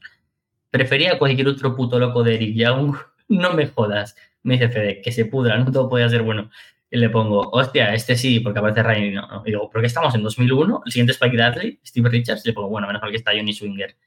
Y digo, se han cargado el mejor CW original cuando le eliminan. Estaba yo, pues más o menos contento, ¿no? Pero aparte que, digo, el último espero que sea Matt, efectivamente, el último es Matt, y pues celebramos, Fede y yo. Me dice, se viene el ganador. Siguiente mensaje, es siete minutos después, porque ya no volvemos a hablar, porque estamos, supongo que, flipando y le pongo, vamos, no me jodas, vamos, no me jodas. Y yo sé que estoy muy enfadado cuando escribo muchos mensajes como seguidos, ¿sabes? Cuando no redacto. Como que solo me apetece, en plan, emocionalmente enviar lo que estoy sintiendo. Y le pongo, es que me cago en San Dios, estoy ah, desmotivado, me he destrozado, tengo los ánimos por los suelos. Entonces pongo, va, te amo más, ya recuperé. a los dos segundos. Estaba con los ánimos muy bajos. O sea, que Bully Ray sea un luchador que rechazó esta oportunidad es emocionalmente algo que, que a, a, los fans que seguimos Impact de una manera sensible y cercana nos, nos afecta y nos molesta. Es, ¿por qué están dándole esta oportunidad a un tío que, vale, habrá sido importante para nuestra empresa, pero tampoco lo ha sido tanto? Fue líder de los Season tuvo un gran, gran reinado como campeón mundial y por supuesto con el Team 3D y agradezco todo lo que aportó la empresa en ese tiempo. En ese tiempo del que hablo han pasado mínimo 10 años. Ahora no, es momento de un Bully Ray con 51 años que se arrastra haciendo apariciones en podcast que no lo quieren en ningún lado, que en NWA solo. Es que es una decisión terrible. El, Star Power que te puede aportar Matt Cardona o Bobby Fish es más grande. ¿Por qué le das esta oportunidad a Bully Ray? Es absurdo. Y tengo mucho miedo de que esta oportunidad titular la canjee de manera eh, activa y de manera mm, efectiva. O sea, tiene oportunidad de Money in the Bank. Es muy probable que Bully Ray sea campeón de Impact a nivel mundial. Si eso sucede, quitámoselo a Dios Alexander. Mm, si puesta prohibida ya dura ahora menos porque no hay sección de WWE, igual dura menos porque no habrá de Impact. ¿eh? Es que acabé muy enfadado. Eh, mira, yo comenté que yo este show lo vi en la mañana. Yo lo vi hoy día y yo estoy indignada porque yo me enteré ese día, el otro día, el sábado, abrí redes sociales, abrí Twitter y de repente veo, no puedo creer lo que haya pasado. Y veo, voy viendo y, y claro, y ahí veo Bully Ray volvió, y yo dije, volvió, ya, ok. Pero después no, me creo que ganó. Y fue como, ah, ya, ok. Ok. Ok. Y ahora lo veo yo en la mañana con toda esta perspectiva de estar viendo el show y me indigna más por lo que te estaba diciendo. Iba todo tan bien, iba tan perfecto. Podríamos haber tenido un final perfecto pero perfecto, perfecto, teniendo Bully Ray con Steve McLean, él haciendo el pin y teníamos a McLean y después con un George Alexander. Esto era, era tan simple como eso. Pero no, se decidieron ir por otro lado. Y yo, yo quiero saber por qué Bully Ray, qué hizo, qué dijo, para que él sea ahora el candidato, el próximo candidato a, una, a un combate titular. O sea, yo de verdad quiero, quiero entender esto pero no hay por dónde entenderlo, no, no, no cabe en mi cabeza teniendo gente joven. ¿Por qué hacen esto? ¡Ay, Dios mío! Solo me cuadra una cosa, una cosa, y, no me parecería del todo mal, y es ver los últimos rivales a los que ha vencido eh, Josh Alexander, sobre todo en pay-per-views, que son Eric Young y Eddie Edwards, dos absolutas leyendas de Impact Wrestling, que es innegable que van a estar en el Hall of Fame y posiblemente sean los que han cargado con el peso de la empresa durante más años. Y Bully Ray ha estado ahí, ¿no? Y hay muchos luchadores a los que puede seguir venciendo. Y no quieren que todavía pierda el título ante un Steve McLean, un Austin McBailey, no sé, algún luchador em, joven, porque si pones ahora ya, por ejemplo, a McLean como aspirante al título, no quieres que pierda, ¿no? Contra Josh Alexander. Y tampoco quieres que Josh Alexander no sea campeón ahora que esto no ha estado tan bueno. Lo acepto pero no me pongas a Bully Ray. O sea, ponme a cualquier otro. Es que ponme a Reino, ponme a Reino. No me importa. También es una puta leyenda de Impact Wrestling. Pero Bully Ray. Pero es que aparte es como. Ok, a lo mejor quieren hacer eso, pero es como poniendo a nosotros en el mejor de los casos, porque en este instante yo no sé realmente si es que tienen en plan de manejo que pierda Bully Ray. Ya. Porque si quieren contar algo, porque si quieren contar algo en WA, esto puede terminar en dos frentes más, dos empresas, muy mal. Entonces, a eso es lo que yo voy. Es como, ya, ok, a lo mejor está tan mal, me acordé que de está tan mal que ahora está Billy Corgan no salió con los Matching Pop que no hace Arturo, entonces, alguna parte tiene que sacar plata. Eh, pero a eso es lo que voy. Creo que está tan conectado aquí con la NWA que, que siento que quieren lograr algo que obviamente no van a lograr jamás. Pero eh, no, no, no, no, es el camino, Dios mío santo, no es el camino. Y, insisto, nosotros acá nos estamos poniendo el mejor de los casos que Josh Alexander gane y le gane a la leyenda, al imparable que fue Billy Ray en el tiempo en Impact. Pero 2022, eh, podríamos a lo mejor hacer algo en casa y crear. Este, a principio de la noche perdió Mike Bailey. ¿Por qué no te vas con eso para el próximo año, en un 2023, que podría ser todo nuevo? Pero no, retrocedimos 15, 10 años para nada, para que nosotros simplemente estemos enojados y perdamos toda esperanza en Impact. Impact Wrestling que no puede dejar de tener ese ADN de TNA bien, dentro de él y tener este tipo de momentos que por supuesto pues degradan su, reputación, creo que hacia la gente que no ve Impact. Por suerte pues el show continuó y continuó a un muy pero que muy buen nivel. Antes del combate por el título de Knockout tuvimos a Eddie Edwards en backstage, quien aparece es Alicia Edwards, su mujer, pero aparece con sus dos hijas, lo cual me pareció pues, una idea, ¿no? Porque siempre vemos a ellos Alexander junto a su hijo y junto a su mujer, así que guay poder tener a la otra cara. Y entonces, pues, él dice Alicia, a Eddie Edwards, y todo esto de honor rumor va a terminar si, si gana José Alexander. Y Eddie le dice que sí, que él cuando sea campeón mundial terminará todo. Pero una de las niñas pregunta a su padre, ¿y qué pasa si no ganas? Me gustó mucho, la verdad, este, este segmento. fue, fue muy divertido tenerlo ahí. A mí también me gustó porque yo lo vi de una perspectiva de una mujer como frustrada. Sí. Que le pide, le pide, le pide al, eh, como que le dice, no, no, no, no puedo, tiene que acabar esto, tiene que acabar esto. Y también me pareció muy bien detalle que estuviera con los hijos. Como que le da más emocionalidad a esto y más realismo. Igual yo creo que estar aburrida.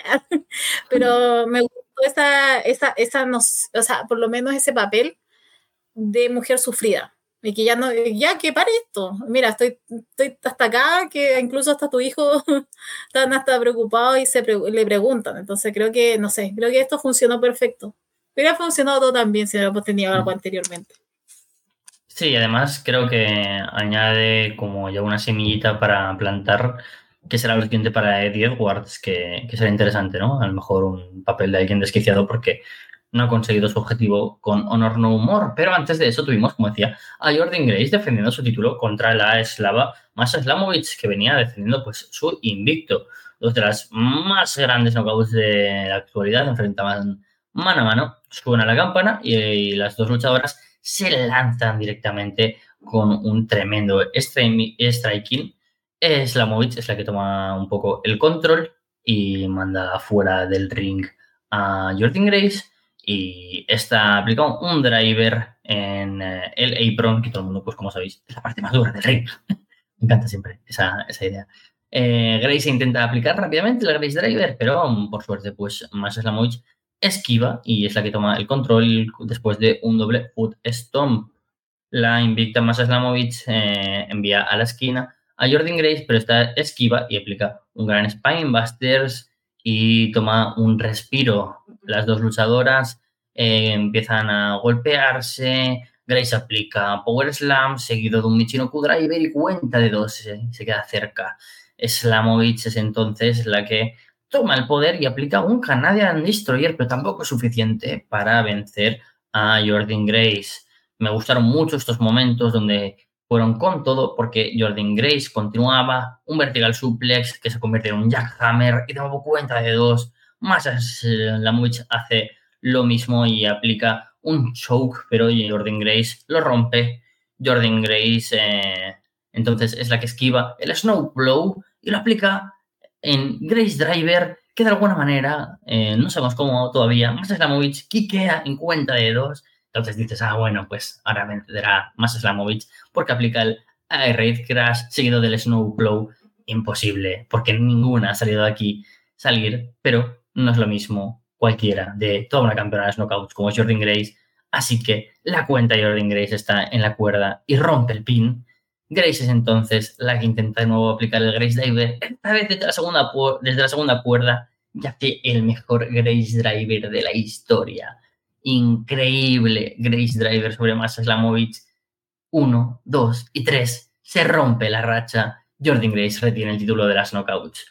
No sé para ti, Paulina, pero para mí esto fue cátedra del wrestling.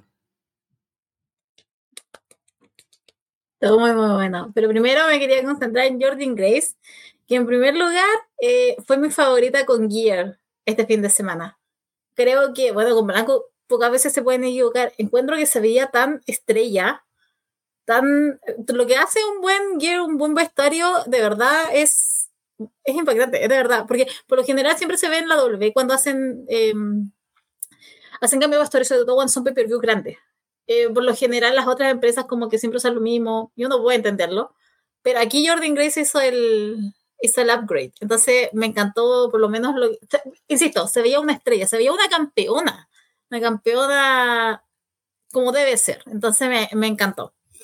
Eh, con eso dicho, eh, digno combate de un, de un de un título, de verdad. Yo eh, me saco el sombrero porque tampoco fue algo corto, no fue algo de 10 minutos y a la casa fue yo, no, esto fue, tomó su, su tiempo, las dos tuvieron tiempo para mostrar por qué estaban ahí. Eh, me gustó también todo la potencia. Es Jordan Grace, qué mujer, es pura potencia esa mujer. Y ella también, o sea, ella es, excelente también, es muy ágil, entonces también otra vez se complementaban muy bien.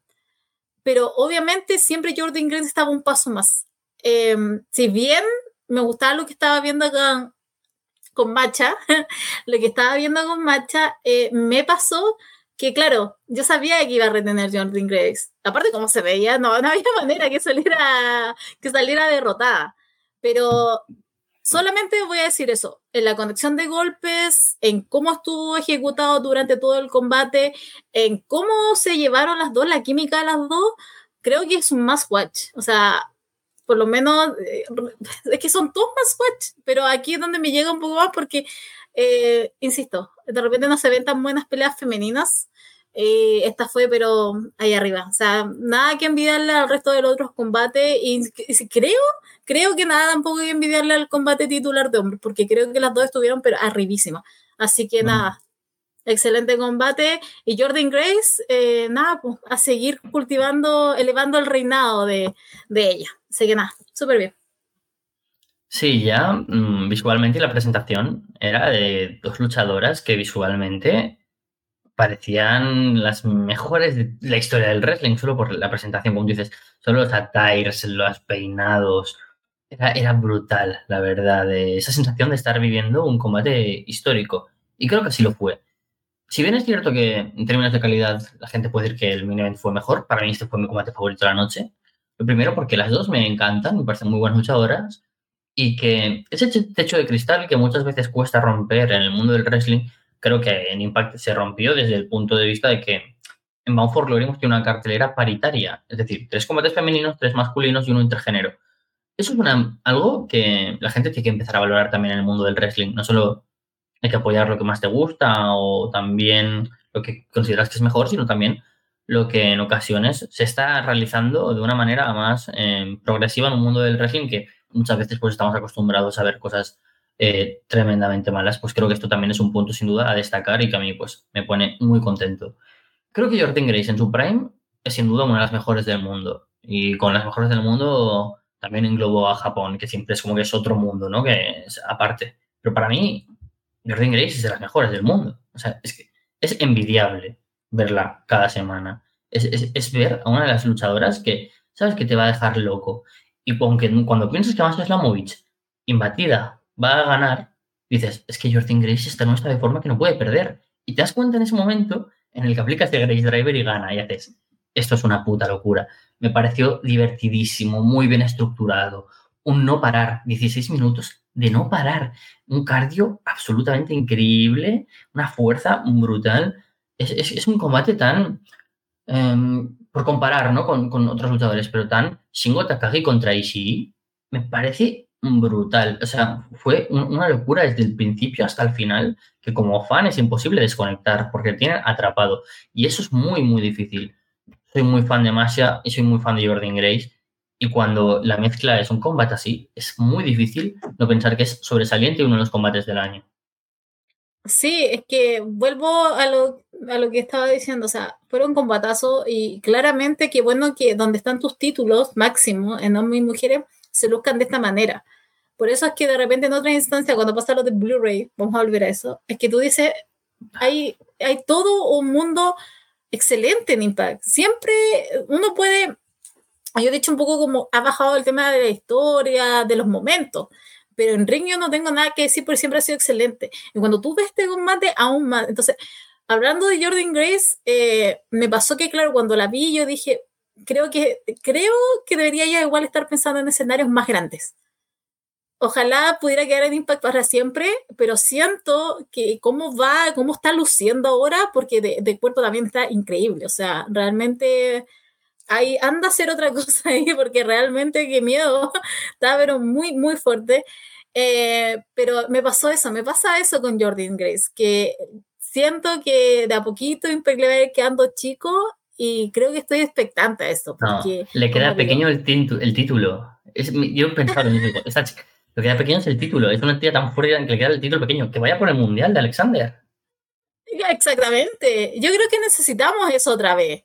Y aquí se da. Entonces, yo creo que ya vamos con eso porque, insisto, creo que igual necesita escenarios más grandes. Lo siento, Carlos. Lo necesita igual escenarios más grandes. No nada entonces, pero, insisto, creo que se veía excelente, creo que se veía campeona y, insisto nuevamente, gran, gran combate. Y ay, ahora me diste ganas de ver la campeona mundial de Impact, así que mm, vamos, a, vamos a hacer ahí la, el apoyo desde acá. Sí, sí, apuntado a nuestro wishlist. Yo creo que en algún momento eso se dará. Jordan Grace es una gran estrella y el lugar que en algún momento tuvo gente como Tessa Blanchard, pues sin duda se ajusta más a alguien como Jordan Grace. Veremos si eso sucede también en Impact Wrestling, que vuelve el eh, viernes 13, muy buena fecha, muy sin duda icónica, el viernes 13 de enero a Hard to Kill. ¿Dónde? Pues sinceramente no, no, no, no, recuerdo. Pero bueno, el 13 de enero ya apuntado. Así que viernes de nuevo eh, para un pay-per-view. Buena fecha para que el sábado desayune Paulina viendo el pay-per-view. Así que eh, tenemos ya el main event, todo un main event. Josh Alexander, el canadiense, defendía el título mundial de Impact Wrestling ante The Heart and the Soul of Impact, Eddie Edwards, el líder de Honor No More. Eddie Edwards eh, es una persona que, por supuesto, pues conoce mucho a Josh Alexander, entonces intenta tomar la ventaja con Running Boot, pero eh, eh, Alexander no pica cuando Eddie Edwards lanza fuera del ring y le dice, baja aquí, baja al barro a pelear conmigo.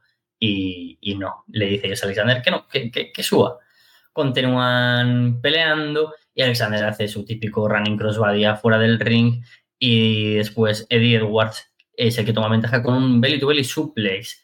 Eddie Edwards es el que toma el poder a partir de este momento y consigue llevar a Josh Alexander fuera del ring. Levanta, eh, levanta las, las, protecciones, las colchonetas que hay afuera y le aplica a, a Josh Alexander un Die Hard Driver sobre la madera, sobre el suelo expuesto, lo cual pues, se vio realmente duro. Edward de nuevo le mete dentro del ring, pero Alexander ha tenido eh, todavía un último respiro y llega a la cuenta solo a dos. Aplica Edwards el backstab stunner en la esquina y después transiciona hacia un Boston Crab de una sola pierna, lo cual se vio espectacular, la verdad. Alexander es entonces el que toma el poder y aplica un Alabama Slam y lo lleva de nuevo a la esquina para tomar el control del combate. German Suplex por parte del campeón mundial, que de nuevo pues sale fuera del ring. Esta vez dice Alexander, voy a jugar a tu juego y le aplica otro German Suplex en la rampa de metal. De nuevo, se vio muy potente eso. De nuevo, dentro del ring es Eddie Edwards el que toma ventaja y aplica el Blue Thunder Bomb, pero cuenta de dos. Josh Alexander es entonces el que dice, bueno, tú vas a tirar de clásicos, voy a tirar yo de los clásicos de Impact, así que de nuevo conexión con Styles Clash, seguido de un Ankle Lock que dejó al público muy, muy encendido. Edwards eh, se arrastra y llega finalmente a las cuerdas y sale fuera del ring. Aplica eh, Eddie Edwards un suplex, pero Alexander lo cambia a un C4 Spike. Alexander entonces tiene la victoria casi conseguida, pero quien aparece es Matt Taven, el campeón por parejas, aparece y arrastra al árbitro, así que la cuenta no llega a tres. Eh, Kenny King también aparece y aplica un low blow a Josh Alexander después de ese revamp. El equipo de seguridad echa a Honor No More y aparece un segundo árbitro. Eddie Edwards aplica el Boston Knee Party, pero Josh Alexander también sobrevive, ¿no? Es tan fácil vencer al campeón, el canadiense, Así que Eddie Edwards lo que intenta es seguir aplicándole y aplicándole golpeos con la rodilla, le aplica un Tiger Driver, pero cuenta de dos. Y Josh Alexander se motiva. Josh Alexander sangrando con la nariz casi rota. Es cuando dice, ahora me toca a mí. Intercambio de chops en medio del ring. Parece que Edwards se va a llevar, pero Josh Alexander, pum, cabezazo. Josh Alexander está arribísima eh, Boston ni Party que intenta hacer Eddie Edwards, pero no, ¿cómo va a aplicarlo con un Josh Alexander tan on fire? Y le aplica un si Spike, 1, 2 y 3. Josh Alexander retiene el campeonato de Impact Wrestling ante Eddie Edwards. ¡Qué combata! Me pasó lo mismo. Igual me costó, debo admitir que me costó conectar un poco, Porque oh. igual venía con Jordi, con Jordi Ingres, como que está muy arriba con eso. Entonces, como que igual empezó fuerte George Alexander con Edwards, pero me costó un poquito más. Porque creo que siempre estaba esperando la intervención de cierto grupo. Pero como estaba en eso, como que creo que me, me costó, pero después ya tomé el ritmo cuando empecé a ver que George Alexander simplemente daba todo. Me encanta que todo. Eh, Edwards también. Sobre todo porque Edwards es aparte porque estaba su señora ahí en el público con sus niñitos. Entonces, creo que igual había como, y como habíamos visto el segmento anterior, era como que igual le estaba como haciendo el, estaba apoyándolo. Creo que era más el factor emocional un poco ahí. Pero fue efectivo lo que hicieron de Impact ahí, por lo menos, porque igual creo, me pasó con lo mismo que Jordan Grace con Josh Alexander. O sea, dudo que lo pierda a menos que sea un momento muy, muy grande. O sea, tiene que ser alguien realmente que venga bien construido y solamente lo puedo ver con Mike Bailey, lamentablemente, ahora. O sea, si alguien. Y Jordan Grace. Jordan Grace, creo que, hay, creo que esos dos están, pero ahí, cabeza a cabeza, de quién le puede tomar, porque de ahí yo no veo a nadie más. Pero claro, de repente había momentos en que realmente yo estaba como, Eddie Edwards, eh, ¿puede ser? ¿Lo, lo podrá lograr? Eh, los Nearfalls también. Ahí, ahí, ahí estaba como. Pero nada que decir. O sea, fue combatazo. Nuevamente, punto alto con el título máximo de Impact. Porque tanto el mérito de Josh Alexander, que siempre ha dado combatazo tras combatazo, y de Eddie Edwards, de cómo también se estaba surgiendo toda esta historia, e incluso con la intervención de Honor Moore. O sea, lo estaba esperando y dije, ya, ok, ocurrió. Era obvio. Pero tampoco me mataron tanto la vibra y sobre todo porque después el que salió victorioso fue Josh Alexander. Entonces quedó como, quedó bien, fue un buen, un gran combate, recomendado para todos, si es que se quieren solo concentrar el título máximo, pero a la vez hay una historia ahí y después pasó algo, no? Sí, sí, sí, sí. Pasó algo terrorífico, pero por suerte pues el combate eh, fue lo suficientemente bueno como para pararnos un, poquito a hablar de, de, de, la majestuosidad de este combate. Para mí fue un puntito por debajo del combate de Easy y Alexander y, me gustó un poco menos del Alex Shelley contra ellos Alexander, pero creo que junto a esos dos que mencionó y el Trey contra Mike Bailey son los combates del año de Impact a nivel masculino.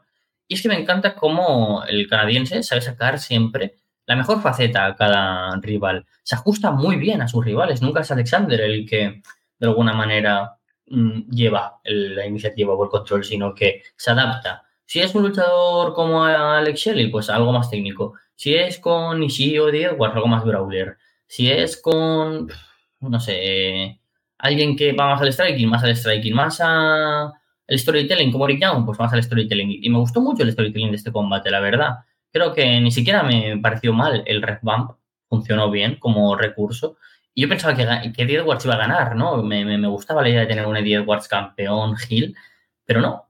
Eh, y llegamos a ese punto que tú dices de ¿Quién desbancará a ellos, Alexander? Ojalá Bailey o, Jordan Grace. Son dos propuestas sin duda que, llaman la atención y que son buenas y que espero que no sean tan, em, digamos, cercanas como la que vamos a comentar ahora mismo. Y es que después del combate, Honor No More siguen atacando a ellos, Alexander. Rich One y Heath intentan aplicar un poco de ayuda, ¿no? Un poco de poner a los face equilibrando la balanza, pero eh, el número pues no es tan grande como el de miembros de Honor No More. Entonces suena el fuego artificial este, el, cohete, y Bully Ray aparece. Y el público eh, se queda helado y yo más, porque aparte con el Cal Shot eh, Gauntlet, el trofeo, y digo, Dios mío, bendito, reminiscencias de Bound for Glory 2021 en el que Moose, después de que ellos Alexander gane el título mundial, aparece con el trofeo y delante de su familia eh, le quitan el campeonato. Entonces yo me cago, me cago en la pata abajo en ese momento. Parece que Honor No Humor invitan a Bully Ray a canjear su eh, campeonato, pero Bully Ray lo que hace es unirse a Alexander y atacar a los miembros de Honor No Humor, quienes acaban marchándose. Bully Ray eh, entonces coge el título de Impact Wrestling y lo levanta frente a Josh Alexander. Y dice, quiero esto, esto va a ser para mí. Josh Alexander, sin embargo, se lo quita. Y con eh, Josh Alexander en un cara a cara con Bully Ray, que acababa de levantar el título de Impact Wrestling, tenemos el final del pay-per-view más importante de Impact de 2022. Con Bully Ray levantando el título mundial de Impact, al menos no como campeón. Ah, a mí me gustó el año pasado que Moons haya hecho eso en Josh Alexander. Debo decirlo. Yo celebré el año pasado. a mí no. eh, ¿Sabes que cuando apareció sentí el verdadero terror? Eh, porque yo dije, uno no creo que lo vaya a canjear tan rápido, pero igual estaba maltrecho. Josh Alexander creo que se quebró la nariz, no estoy muy segura, pero por lo menos algo pasó en la nariz.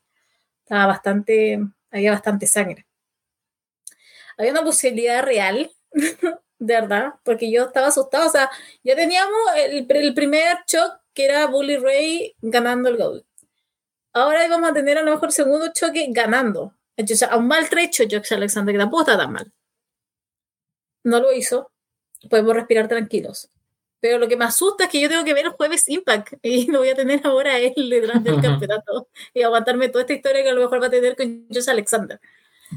Eh, también no me gustó la manera en que se trató el título de, de mano de Bully Ray. O sea, minimizando a Josh Alexander. Porque no fue simplemente un levantar el título y decir lo quiero. No, empezó a decir cosas a Josh Alexander y yo lo tomé a pecho, yo lo tomé a la personal. A mí, no me ataques a Josh Alexander, perdón, pero hombre ha, ha sudado, ha, sangrado y ha sudado como nadie en esa empresa para que vengas tú y dices, ¿lo quieres? ¿Lo quieres? Como él lo tiene. O sea, creo que el que debería estar ahí en otra, haciendo eso es Josh Alexander contigo, no Bully Ray hace Josh Alexander. Entonces, ahí quedé un poco como, ah, más enojado con Bully Ray. Yo de verdad espero que esto tenga un payoff para mí, porque de verdad la, la, rabia que estoy juntando contra Bully Ray, no, no, no, el que estoy acumulando, porque más encima voy a seguir acumulando, insisto, a este hombre lo vamos a tener todas las semanas en Impact. Porque tiene ahí su, su pequeño, su pequeña copita, entonces va a ser un, va a ser un miedo constante, anda rondando ahí, un verdadero, un, verdadero demonio ahí, se lo anda ahí rondando. Entonces, eso es lo que me tiene como ah, enojada y me dejó enojada. Eso que estuvo, insisto, fue un gran pay-per-view, fue un gran show. O sea, creo que más, más que claro que todos los combates que hubieron fueron combatazos. Incluso el que estuvo involucrado eh, Bully, si no fuera por ese, ese pequeño resultado. Pero encuentro, insisto, fue un gran show, pero claro, tú te quedas con esto. Te quedas con una persona que creo que no sé quién podría defender a Bully Ray, pero que a nadie le simpatiza, que a nadie le gusta, que tiene una mala fama a esta altura. Y como casi exigiendo a Josh Alexander como que tiene step out, como que él tiene que ir adelante y como que tiene que quitarle el título a Bully Ray porque él va detrás de él. Entonces, me quedo con eso de un show que honestamente fue increíble, pero eh, es una lástima esto de, de, Impact. Es que Impact no puede dejar de tener momentos TNA y que los tengan momentos tan importantes como el final de tu show más importante del año es vergonzoso. Es vergonzoso porque tú puedes ser WWE y permitirte que Drew pierda contra Roman porque aparca luego Tyson Fury cante en Oasis y es algo eh, terrible y algo que, que sin duda pues, es, deja maltrecha la imagen de tu compañía, pero poca gente va a decir, bueno, pues ya no veo Raw por esto. Pero hay mucha gente que va a decir, pues ya no me apetece ver Impact Wrestling después de esto. Y lo entiendo. O sea, que no le sirva para nada que Masa Slamovich y Jordan Grace han dado el combate femenino del año en Impact, o que ellos Alexander, Eddie Edwards, McBailey, los Motor City Machine Guns o The Kingdom hayan hecho las delicias de los presentes y los que estábamos en casa. Porque la imagen que dejas es mala. Es, es, es de alguien que no sabe, no sabe de wrestling en realidad. Porque eh, no hay que ser muy listo para darse cuenta de que Bully Ray en 2022 no es la estrella que él piensa ser. Es que creo que solo aparece de vez en cuando en los medios de comunicación y es cuando la caga con algún comentario de viejo eh, que es poco afortunado con las palabras que suele usar. No entendí muchos cambios titulares, ¿no? como el de Mike Bailey o la victoria de, de Jordan Grace o de, de Kingdom, pero me gustaron porque son buenos talentos. Y dije, bueno, no es lo que yo esperaba, pero me gustó. Y sin embargo, esto ni lo esperaba, ni me gustó, y ni creo que a nadie le gustara. Creo que es la empresa que mejor wrestling sabe dar y lo demuestra en Bound for Glory, pero también es una empresa que eh, no sabe rematar las cosas. Y aunque tú hagas un muy buen plato y tú ves cómo lo estás cocinando y todo está muy bien y, y la cocción, la preparación, todo es perfecto, pero luego el sabor que te deja no es tan bueno como el de todo lo anterior, no lo vas a recordar tanto ese plato. Y así para mí fue un poco Bound for Glory 2022. Yo lo se me diría más cuando te encuentras como un pelo en la comida. Es como que estás consumiendo, de repente encuentras eso y ya lo arruino para siempre. y ahí lo dejas y que se lo lleve. Y es una lástima, porque insisto, nosotros lo vamos a seguir viendo porque yo me entretengo con el producto. Y, insisto, en Ring siempre van a estar muy bien, siempre vas a tener algo. Pero pasa esto y ahuyenta de gente y es como, ah, pero ¿por qué no me va a tomar entonces Impact en serio? Si recurren a estas cosas. Y es como tan, tan innecesario, tenías a tanta gente, podías haber usado a otra, a otra persona, tenías que elegir a Bully Ray, eh, creo que esto más tiene que ver con un tema de empresa, compañía, unión, alianza, que lo que realmente podamos, y está bien por ellos, supongo que ellos salen ganando, no sé qué salen ganando, pero definitivamente lo que salimos perdiendo somos nosotros, que tenemos que consumir el producto y como insisto, esto no terminó el día viernes, va a seguir el jueves y las próximas semanas. Veremos si Kazarian, Mike Bailey, Masha Slamu, Jordan Grace, Donna Puracho y compañía saben, sin embargo, dejarnos el eh, buen recuerdo que sí que tenemos normalmente de Impact. Y no sé si será por Florida, no sé si será en otra revisión, no sabemos dónde será, pero Paulina, nos escuchamos pronto.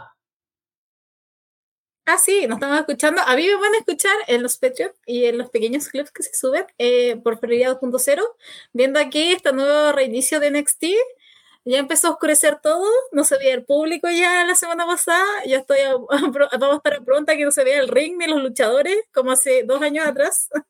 Gracias Triple H. Y em, sí, por lo menos a mí me van a tener ahí hablando en Florida 2.0 con Andrés Desecho y tal vez en qué sabe en qué otra cosa también es lo que se me recurra para el podcast.